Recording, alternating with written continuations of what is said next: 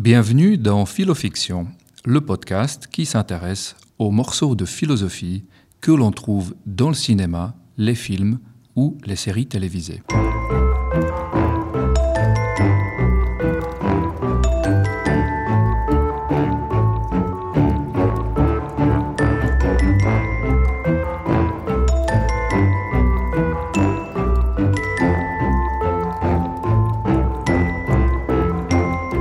Ce podcast est issu de quelques chapitres de mon livre qui porte le même nom, Philofiction, ou plutôt, devrais-je dire Philofiction, en écho bien sûr à l'un des meilleurs longs métrages de Quentin Tarantino. Bonjour, je suis Jiri Benowski, je suis philosophe et passionné de cinéma, de séries et surtout de l'idée que des questionnements philosophiques servent de source d'inspiration aux scénaristes et aux réalisateurs. Aujourd'hui, nous allons parler d'éthique, et de la question de savoir s'il y a une sorte d'éthique universelle ou si on peut avoir chacun son éthique, pas forcément compatible du coup avec celle de son voisin. Et puis, vous l'avez peut-être remarqué avant de cliquer pour lancer euh, la lecture de ce podcast, l'épisode d'aujourd'hui est plus long que d'habitude. C'est parce que je vous ai préparé un petit bonus dans la seconde partie, un invité surprise, qui viendra élargir la réflexion philosophique aussi à d'autres domaines. Mais commençons par le commencement, et donc par la question de ce qui fait que quelque chose est moral ou immoral. Et ici encore, c'est Star Trek qui va nous aider. Certaines des expériences de pensée que l'on retrouve dans Star Trek ne nécessitent aucune avancée technologique futuriste, comme on a pu le voir avec le télétransporteur dans les épisodes précédents. Dans Une moitié de vie, qui est un épisode de Star Trek The Next Generation, euh, la saison 4, épisode 22, qui se déroule au XXIVe siècle, l'équipage du vaisseau Enterprise fait connaissance de Tim Sin, un scientifique de la planète Kelon 2 qui essaye de trouver une manière de sauver sa planète qui est menacée par son soleil qui est en train de s'éteindre. Mais ces travaux sont interrompus par quelque chose qui choque profondément les membres de l'équipage de l'Enterprise, en particulier Laxana Troy, qui est rapidement tombée amoureuse de Tim Sin. En effet, Tim Sin est sur le point de fêter son 60e anniversaire. Ce qui pour nous ne signifie rien d'autre que la perspective d'une belle fête bien arrosée, mais pour les Kélons, c'est une toute autre affaire. Suivant la tradition Kélon, toute personne qui atteint l'âge de 60 ans est appelée à procéder sans délai à son suicide. Il s'agit d'un acte volontaire et jugé vertueux par la culture Kélon, dont le but est d'éviter que les personnes âgées ne soient un poids pour les générations plus jeunes. Sin lui-même ne remet aucunement en question cette tradition millénaire. Mais Laxana, elle, tente de convaincre le capitaine de l'Enterprise, Jean-Luc Picard, d'intervenir pour empêcher ceci. Après tout, il est bien possible que si Sin restait en vie, il pourrait terminer ses travaux de recherche et sauver sa planète. Picard refuse. Il explique à Laxana que selon les directives de la Fédération des planètes unies, il est hors de question d'imposer ses propres croyances morales et ses traditions à une autre culture. Pour nous, demander aux personnes âgées de se suicider relève de l'horreur et de l'immoralité la plus abjecte. Mais, insiste Picard, si la coutume de la culture Kélon pousse ses habitants à se suicider à l'âge de 60 ans, c'est leur affaire et leur éthique. When a person on this benighted little planet reaches the age of 60, which Timothy is about to do, they're expected to simply kill themselves. Did you know that? He is supposed to go down there to his loving friends be wine dined, honored for his achievements, and then kill himself. It's a barbaric ritual. The, um, uh, the resolution, it's called. Obviously, you can't let him go, Jean Luc. I'm afraid I have no choice. I don't think you've been listening to me. The man is supposed to kill himself. Now, you don't just let that happen. You don't just turn your back. What's the matter with you? Roxana, I'm sorry, but whatever my personal feelings, I have no jurisdiction here. I simply cannot interfere. But you have to. In a situation like this, you absolutely have to interfere. You, you've got to go down there, talk to those people, Jean Luc, open their eyes, educate them.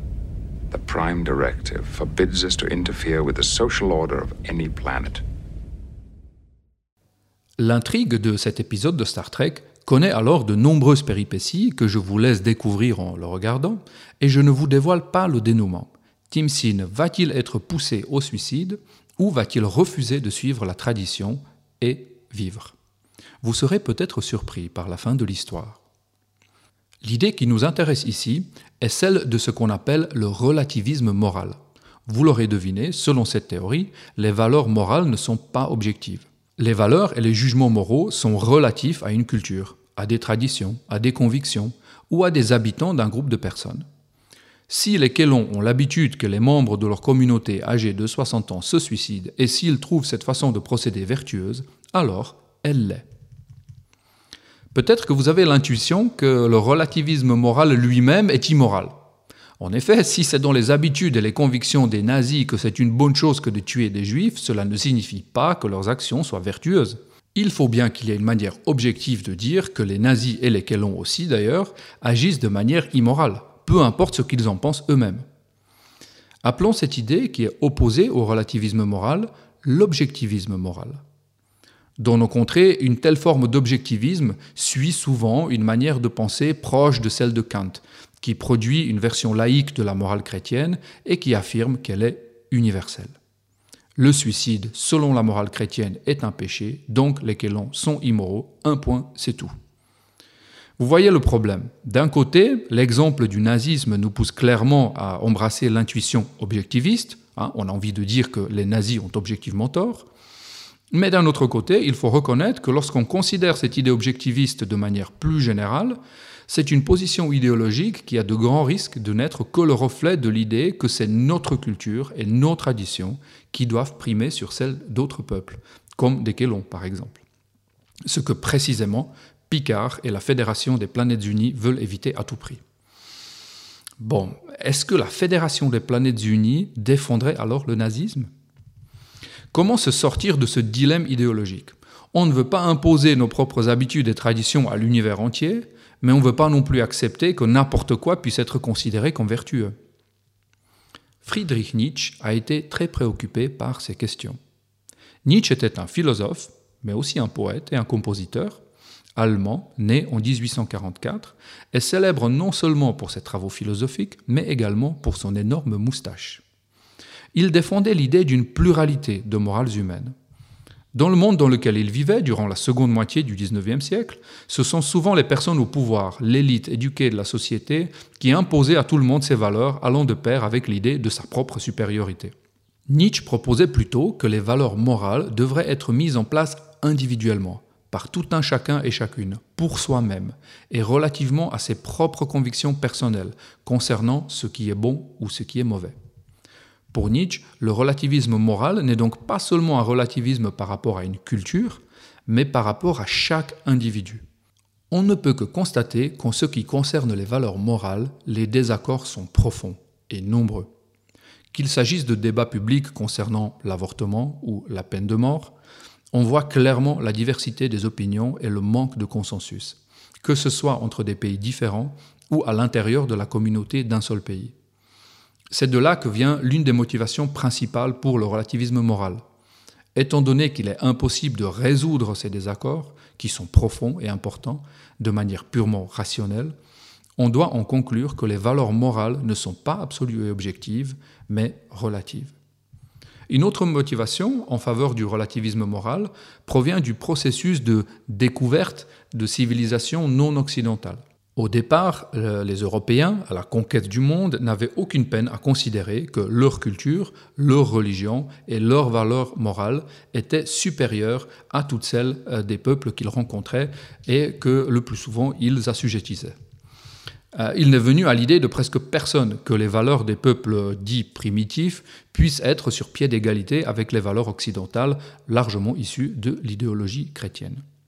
Mais cela a changé avec l'avènement de l'anthropologie culturelle moderne au XXe siècle, où de nombreux sociologues et anthropologues influents ont proposé l'idée d'un relativisme moral basé sur l'observation de toutes ces différentes cultures avec leurs différentes traditions.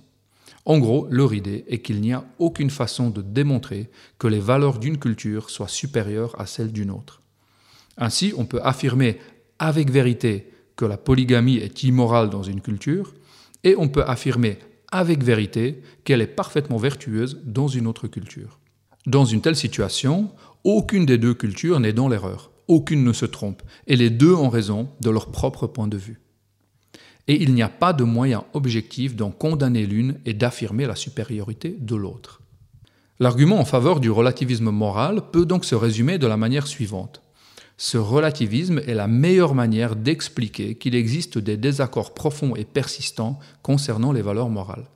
D'où la directive de la Fédération des planètes unies qui interdit aux vaisseaux explorateurs de nouvelles planètes et de nouvelles cultures de se mêler de leurs affaires politiques ou éthiques. Qu'est-ce que vous en pensez? Est-ce que le relativisme moral vous semble acceptable?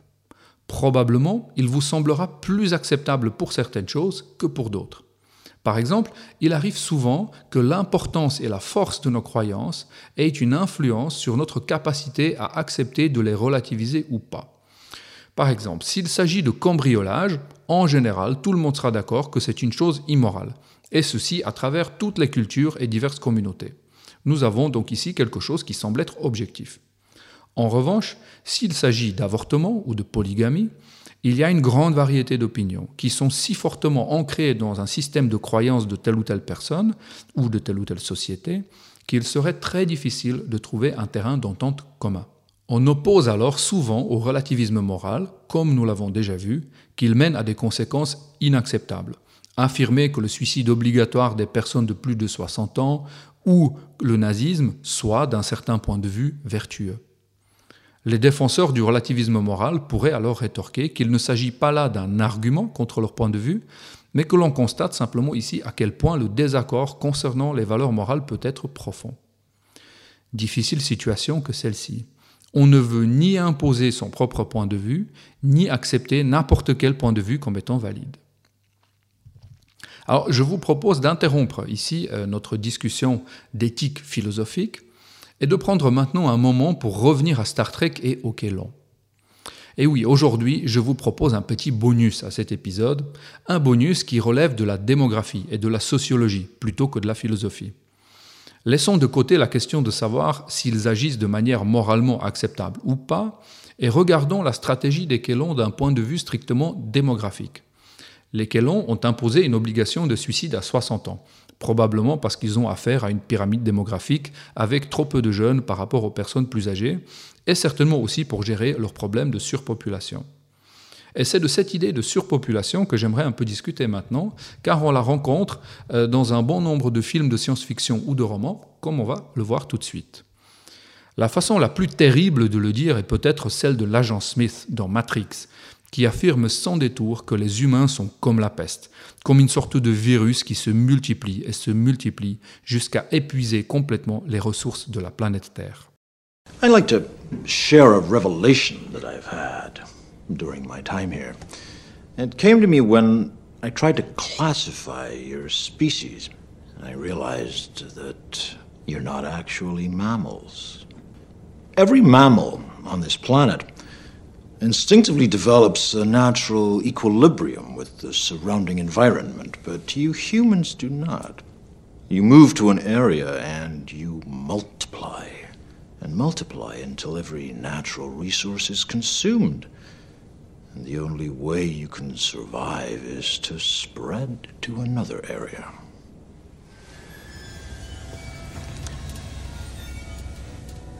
There is another organism on this planet that follows the same pattern. Do you know what it is? A virus. Human beings are a disease, a cancer of this planet. You are a plague. Alors venons-en à cette question de surpopulation, et on reviendra à Star Trek et au Kélon.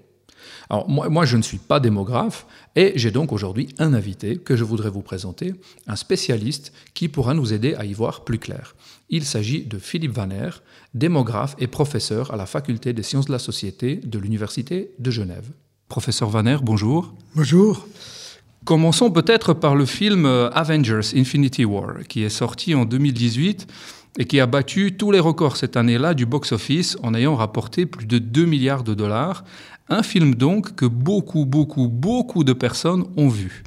Et justement, l'intrigue principale du film concerne le fait qu'il y a beaucoup, beaucoup, beaucoup trop de monde qui surpeuple non seulement la Terre, mais euh, toutes les planètes habitables connues. Euh, et c'est là que Thanos, une sorte de demi-dieu, décide pour sauver l'équilibre naturel qu'il faut éliminer, détruire la moitié de toute la population de l'univers. Rien de moins. Il le fait, si je me rappelle bien, euh, sur un principe de hasard. C'est donc au hasard, sans sélection particulière, qu'il se sert des pierres de l'infinité pour supprimer d'un seul coup la moitié des personnes vivantes. Alors, ne nous attardons pas trop ici sur l'aspect moral de cette histoire. On tombera, j'imagine, tous d'accord que ce n'est probablement pas la bonne manière de faire. Mais du point de vue strictement démographique, qu'en est-il, Philippe Vanner? Supposons qu'il y a un problème de surpopulation, ça on y reviendra. Est-ce que pour régler ce problème, s'il y en a un, ce serait en effet une bonne technique de faire supprimer au hasard la moitié des gens? À long terme, est-ce que ça aurait euh, l'effet recherché? Alors oui, c'est-à-dire que si on décide pour, euh, pour une raison XY que une personne sur deux doit, doit disparaître, eh bien on se retrouve clairement avec une baisse de la population, donc une population beaucoup plus faible. Maintenant, euh, est-ce que euh, ce serait une bonne chose? Je suis pas sûr. Bon, on laisse de côté, bien entendu, tous les aspects éthiques, mais on se retrouve avec une société où une personne sur deux euh, n'est plus là. Alors, qui ça peut être? Eh bien, ça peut être éventuellement le conducteur du tram, euh, ça peut être le concierge de notre immeuble, ça peut être euh, la notre, notre conjointe ou notre conjoint qui apporte euh, un revenu qui, qui, nous permet de vivre, etc. Donc finalement, on se retrouve dans une situation où, euh, eh bien, une personne sur deux qui est productive, qui euh, euh nous apporte un certain bien-être ou qui contribue à notre bien-être, à notre fonctionnement sociétal, eh bien, ne serait plus là. Euh, et c'est ce qu'on observe si, euh, par exemple, aujourd'hui, au lieu d'être 8 milliards, on serait 4 milliards d'habitants, ou à l'échelle peut-être euh, de la Suisse, au lieu d'être 8 millions, on serait 4 millions d'habitants. Il manquerait un certain nombre de personnes pour faire fonctionner l'économie, pour faire fonctionner la société, pour avoir des interactions sociales, pour éventuellement aussi lutter contre les problèmes environnementaux, c'est-à-dire euh, euh, remettre à, à jour nos, nos, bâtiments, etc. Qu'on se retrouverait dans une société qui ne fonctionnerait pas. Pourquoi?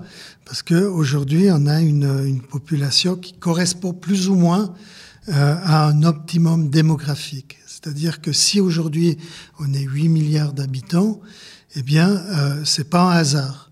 C'est parce que la Terre a la capacité de nourrir 8 milliards d'habitants, plus ou moins. La Terre a la capacité euh, d'offrir du travail à un nombre relativement important d'habitants. Et l'évolution démographique euh, que l'on observe, c'est-à-dire la croissance démographique, eh bien, correspond à toute une série de logiques euh, qui font qu'on a encore besoin d'avoir des enfants lorsqu'on est dans un contexte, par exemple, africain, où on a besoin de forces de, travail pour euh, s'occuper de nos terres. On a besoin également d'avoir des actifs lorsqu'on est dans des pays industrialisés pour faire fonctionner l'économie. Donc finalement, le chiffre de 8 milliards, c'est le résultat de notre progrès en tant que, que société humaine. Et euh, dès lors, euh, si on se retrouve avec une personne sur deux en moins, eh bien, je pense qu'il y aurait beaucoup de, de problèmes à régler euh, avant de pouvoir, en quelque sorte, profiter de, euh, des, des, avantages de, de, cette situation de décroissance euh, démographique. Oui, donc, donc peut-être moins d'embouteillage, mais beaucoup plus d'autres problèmes. Voilà, tout à fait. C'est exactement le cas lorsque on parle, par exemple, de limiter la taille de la population d'une ville. Il y a un certain nombre d'avantages, mais il y a aussi, bien entendu, un certain nombre de problèmes. Mhm. Et, et au-delà de, de, ces inconvénients, et en supposant qu'une qu telle chose puisse se produire, est-ce qu'elle serait euh, très vite rattrapée? Ça, ça, remonterait de nouveau très vite à, à 8 milliards, étant donné qu'on était un milliard et demi il y a un siècle, qu'on est 8 milliards d'aujourd'hui, finalement, ça prend à peine quelques décennies pour, pour remonter la pente?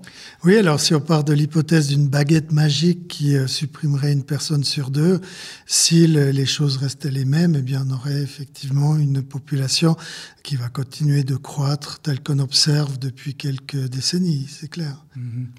D'accord. Donc, donc la stratégie de Thanos n'est ni vraiment euh, utile ni vraiment souhaitable. Alors essayons une autre. Je, propose de, considérer euh, cet épisode de Star Trek euh, dans lequel, sur la planète Kaelon 2, il y a cette habitude que toutes les personnes qui arrivent donc à l'âge de 60 ans pour fêter leur 60e anniversaire procèdent à un suicide rituel avec une fête de toute leur famille autour, avec donc l'idée de limiter la population, euh, mais de la limiter cette fois d'une façon sélective. Hein, c'est-à-dire que c'est seulement une tranche de la population, c'est-à-dire toute la population qui dépasse 60 euh, ans, qui, euh, bah, qui disparaît, qui n'est plus là, qui n'est pas là.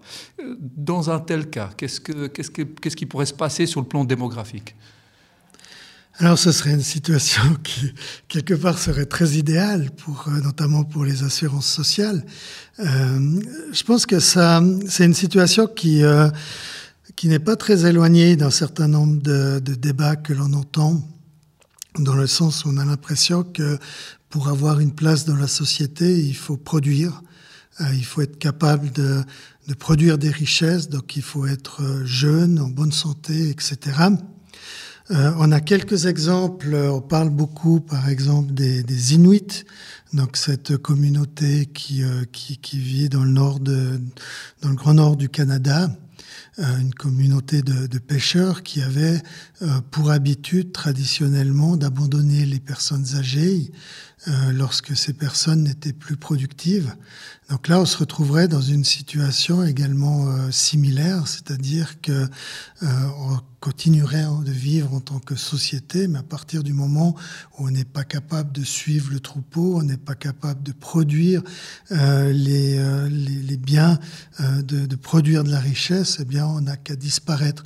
Donc, disons techniquement ou statistiquement, c'est peut-être une euh, une solution qui, euh, qui, qui, serait assez intéressante, notamment pour euh, on peut le, le, formuler, enfin le voir formulé dans une certaine mesure par certaines politiques. Mais bien sûr, il y a, heureusement, il y a la question éthique euh, qui, euh, qui, qui, est là et qui nous rappelle que euh, bah, les populations âgées ont aussi une place dans la société. Alors, euh, sans euh, aller trop dans la science-fiction, moi je vois assez une similitude euh, entre ce, ce, scénario et ce qui se passe notamment en médecine, donc, notamment avec les débats sur la fin de vie on se rend compte qu'à partir d'un certain moment, lorsqu'on n'est plus capable de, euh, de, vivre en bonne santé, lorsqu'on commence à coûter cher, eh bien, il y a une sorte de, pour l'instant, de, de, rationalité euh, médicale qui fait que si on a, par exemple, un épisode de diabète, on va plus nous réveiller. Euh, à partir d'un certain moment, on nous pose la question est-ce qu'on veut passer par exit ou par dignitas? Et finalement, on a une tendance qui, qui se dessine d'une manière très insidieuse, euh, allant dans le sens de, de, faire disparaître simplement les personnes qui, euh, qui sont les plus coûteuses, qui sont les plus chères pour, euh, pour nos assurances, mais qui sont aussi peut-être plus capables de, euh, de de produire. Donc c'est pas un scénario que que je considère comme très euh, de science-fiction. Il y a un certain nombre de rappels par rapport à la réalité qui, qui s'observe dans ce scénario. Mais mais bref, euh, c'est vrai que euh, on est dans une société où le, les, les, personnes âgées ont perdu en quelque sorte leur pouvoir euh, traditionnel, c'est-à-dire qu'il y a quelques siècles en arrière, une personne âgée, c'était celui qui ou celle qui, euh, euh, qui, était le chef de la famille, voire éventuellement le chef du village, etc. Et aujourd'hui, on se retrouve dans une situation progressivement, ça a été surtout marqué en Europe, un petit peu moins dans les contextes de, des pays du Sud, où la personne âgée devient une charge euh, donc il va falloir se débarrasser le plus vite possible de, euh, de cette charge. Donc euh, voilà, c'est une réflexion qui est assez intéressante par rapport à, à Star Trek, mmh. qui reflète en quelque sorte certaines, certaines idées qui commencent à émerger dans la société. Oui, alors Star Trek fait, souvent cela, hein, de prendre les problématiques de notre société pour les, pour les transposer dans des, dans des expériences de pensée. Euh, alors, une autre expérience de pensée, faite non pas par Star Trek, mais par quelqu'un d'autre, prend les choses un peu à l'envers. Donc cette fois, ce ne sont pas les personnes âgées, mais plutôt les, les nouveau-nés qui vont, qui vont être attaqués. Euh, en particulier, donc, dans le film Inferno, c'est un, un, thriller réalisé par euh, Ron Howard et sorti en 2016 et qui est une adaptation du roman du même nom, Inferno, de Dan Brown. Euh, Tom Hanks, dans le rôle principal, doit y déjouer euh, une autre stratégie destinée à réduire la population mondiale. On part toujours de l'idée qu'il y a un problème de surpopulation. Et c'est une stratégie du personnage de Bertrand Zobrist, qui est un généticien, qui a développé une sorte de virus qui, une fois relâché dans la population, provoquerait une pandémie ayant pour effet de rendre infertile un tiers de la population mondiale. Donc là, ça veut dire qu'il y aurait moins de nouveau-nés, moins de, bébés. Alors qu'en serait-il, encore une fois, du point de vue démographique, de cette technique-là? Quels, effets est-ce que ça, ça pourrait avoir? Alors bien sûr, ça dépend du tiers qui, serait concerné. Si on a des, des, populations, par exemple européennes, qui actuellement ont relativement peu d'enfants et qui seraient concernées par une telle politique, eh bien, au lieu d'avoir en moyenne un ou deux enfants par femme, eh bien, on n'aurait pas d'enfants par femme dans ces populations européennes. Euh, donc, ça aura un impact, mais un impact peut-être, enfin, certainement beaucoup plus faible euh, que si ce sont des femmes euh, originaires du Niger, par exemple, ou de Palestine, qui ont encore cinq, six enfants par femme. donc, si je, je donne cette, cet exemple, ces extrêmes, c'est peut-être aussi parce qu'on retrouve cette idée non seulement dans, dans un film de, de science-fiction, mais aussi dans, dans, la réalité des faits. Euh, donc, face à la croissance démographique qui a été observée après la, la Deuxième Guerre mondiale, eh bien, euh, il y a eu toute une série de, disons, de politiques qui ont été mises en place euh, dans les pays africains notamment, mais aussi en Amérique latine pour essayer de diminuer la fécondité. Alors, euh, c'était pas un virus, mais c'était simplement la stérilisation, des stérilisations forcées qui sont faites euh, jusqu'au début des années 2000 et qui visaient systématiquement des populations relativement pauvres, avec un principe selon lequel les pauvres ont peut-être moins de droits euh, de vivre et euh, des populations à faible, à forte fécondité. Donc on se retrouve ici avec euh, l'idée selon laquelle la maîtrise de la fécondité, eh bien, euh, doit passer par des, des, des, politiques qui sont extrêmement dures, dans le sens où la fécondité c'est quelque chose qui appartient au couple, mais tout à coup des gouvernements, notamment les États-Unis, décident qu'il faut essayer de, de limiter cette fécondité, donc retirer au couple le droit d'avoir le nombre d'enfants qu'il qu'il désire. Euh, donc, euh, donc voilà une, certainement une, ont des impacts démographiques qui seraient assez importants. Alors relevons que les enfants, on en a besoin euh, aujourd'hui. Pourquoi? Parce qu'on vit, on a la chance de vivre de plus en plus longtemps.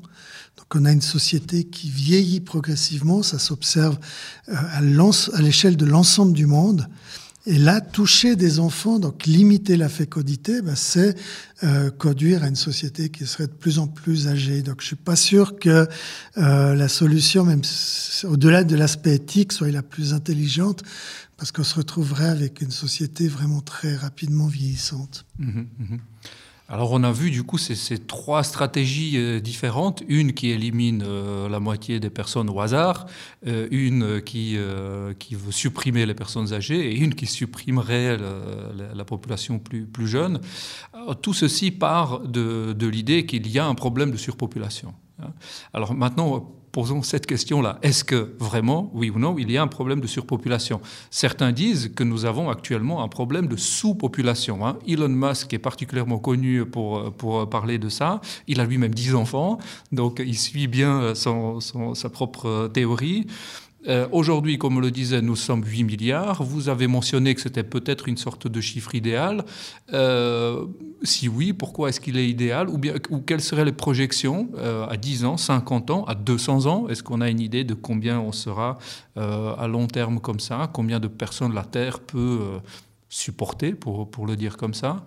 Euh, donc, donc qu'en est-il avec ce nombre? Euh, Est-ce que 8 milliards, c'est juste le bon nombre? Est-ce qu'on est dans un cas de surpopulation? Est-ce qu'on est dans un cas de sous-population? Euh, Elon Musk, est-ce qu'il a raison d'avoir 10 enfants? Alors bon, il fait ce qu'il veut et de toute façon, il a suffisamment d'argent pour éduquer ses enfants, mais concrètement, la, la, la, réponse à cette question, elle est complexe parce que oui et non, on a de la surpopulation. Si on regarde ce qui se passe, euh, par exemple, dans un pays comme la Suisse, eh bien, on se rend compte que globalement, euh, l'évaluation de la, par exemple, du bien-être des Suisses et des Suisses, des résidents de la Suisse, est plutôt positive. La Suisse est un pays qui a un bien-être économique et social euh, qui est relativement élevé en comparaison internationale. Alors c'est clair que si on regarde ce qui se passe par exemple dans les trains où parfois il y a beaucoup de monde, euh, eh bien on a l'impression qu'il y a peut-être une surpopulation, mais globalement on a une population, une taille de la population qui nous permet euh, de vivre, de travailler, d'évoluer dans des bonnes conditions. Si on regarde ce qui se passe en Inde, alors c'est un petit peu plus compliqué parce qu'on a des régions qui euh, se caractérisent par une pauvreté accrue, par des difficultés éventuellement alimentaires. Alors je parle de l'Inde, mais je peux aussi évoquer d'autres euh, régions du monde par euh, une difficulté à, à, sortir de la pauvreté. Et là, on peut se poser la question, est-ce que la population et la croissance démographique jouent un rôle dans cette difficulté d'une transition économique qui permettrait à chacune et chacun de quitter une situation de, pauvreté. Alors les réponses, elles sont relativement difficiles à apporter. On a certains spécialistes du développement qui disent que pour euh, sortir de la pauvreté, les pays du Sud ont besoin d'une population jeune qui leur permet de développer une économie, etc. Et puis il y en a d'autres qui disent que bah, c'est la démographie le problème. Euh, donc concrètement, on n'a pas forcément de réponse. Je pense que si on veut analyser les choses d'une manière scientifique, il faut euh, descendre à l'échelle des territoires ou des petites régions et voir comment ces régions fonctionnent par rapport à leur population. Et c'est clair qu'à partir de là, si on a des, des situations de surpopulation, qu'elles soient dues euh, à la démographie, mais elles peuvent aussi être dues, par exemple, à l'environnement, au climat qui se modifie, eh bien, on aura des, des, une sorte d'incitation à quitter ces, ces, territoires, ces régions.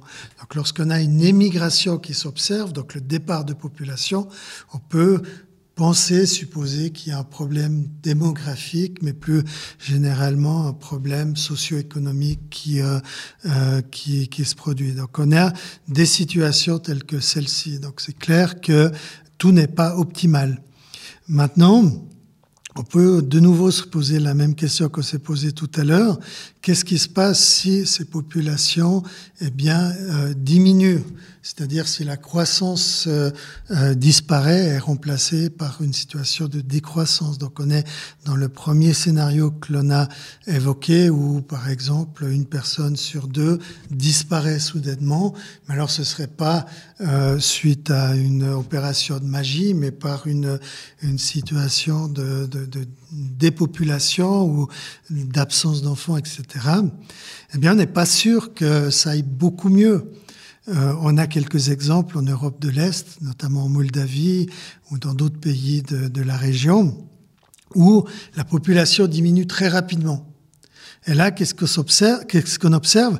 Eh bien, il reste que des personnes âgées, éventuellement quelques jeunes qui, tra qui traînent par là, mais les actifs sont partis, les, jeunes adultes sont partis.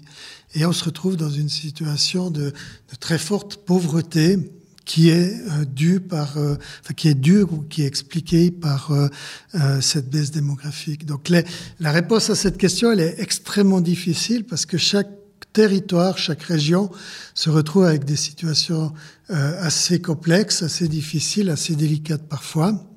donc on peut pas vraiment euh, trouver une, disons, une seule réponse. Il faut, il faut voir sur le terrain qu'est-ce qui se passe. Il faut voir dans quelle mesure on arrive à améliorer les choses. Ou est-ce que éventuellement la population euh, serait trop nombreuse ou pas assez nombreuse. Mm-hmm. Donc, si je comprends bien, euh, en effet, on peut pas parler de surpopulation ni de sous-population au niveau mondial, mais plutôt par région. Euh, donc, qu'en est-il de, notre région à nous? On va dire euh, la Suisse, euh, la France, l'Allemagne, l'Italie, les, pays qui, nous entourent. Est-ce que nous sommes dans une sorte de situation d'équilibre maintenant, comme j'ai peut-être cru comprendre tout à l'heure? Ou est-ce qu'on peut très bien être le double, le triple Ou au contraire, est-ce qu'il faudrait qu'on soit un peu moins? Alors le débat, il je, est... je, pense toujours aux embouteillages, moi. Voilà. Non, mais le, le débat, il est, il est, très complexe justement parce qu'on doit mettre en évidence un certain nombre de, dimension, par exemple l'environnement. Donc c'est clair que si je prends le cas de la Suisse où on est 8,8 millions, euh, si on était un petit peu moins, il y aura peut-être un petit peu moins de, production de CO2, etc. Donc l'environnement serait probablement protégé euh, plus qu'elle ne l'est actuellement. Également en termes d'infrastructure, ben, ce serait tout aussi avantageux parce que on n'aurait pas besoin de construire de nouvelles euh, euh, lignes de chemin de fer, d'élargir des routes, etc. Maintenant, dans la même situation si on voit une population qui diminue, encore une fois, il y aurait beaucoup moins de, de jeunes, d'actifs et beaucoup plus de personnes âgées. Donc en termes d'assurance sociale, ce sera un petit peu plus délicat. En termes de relations entre générations, ce sera un petit peu plus difficile parce qu'on serait dans une situation de gérotocratie avec beaucoup de vieux et très peu de jeunes. Donc les jeunes devront revendiquer leur place dans la société. Ce ne sera pas facile. En termes économiques, ce serait peut-être aussi difficile. Donc finalement, comment trouver l'équilibre, juste milieu? Pour les démographes, ce qui est important, c'est surtout la structure de la population. Qu'il y ait des jeunes en suffisance, qu'il y ait des actifs en suffisance, et que les âgés, eh bien, qui sont là parce qu'on a des progrès sociaux qui permettent de vivre plus que 60 ans, jusqu'à 70, 80 ans, que les âgés aient aussi une place euh, dans la société. Et à ce propos, je pense que des pays comme la France, comme la Suisse, sont plutôt euh, bien positionnés. D'autres pays le sont beaucoup moins.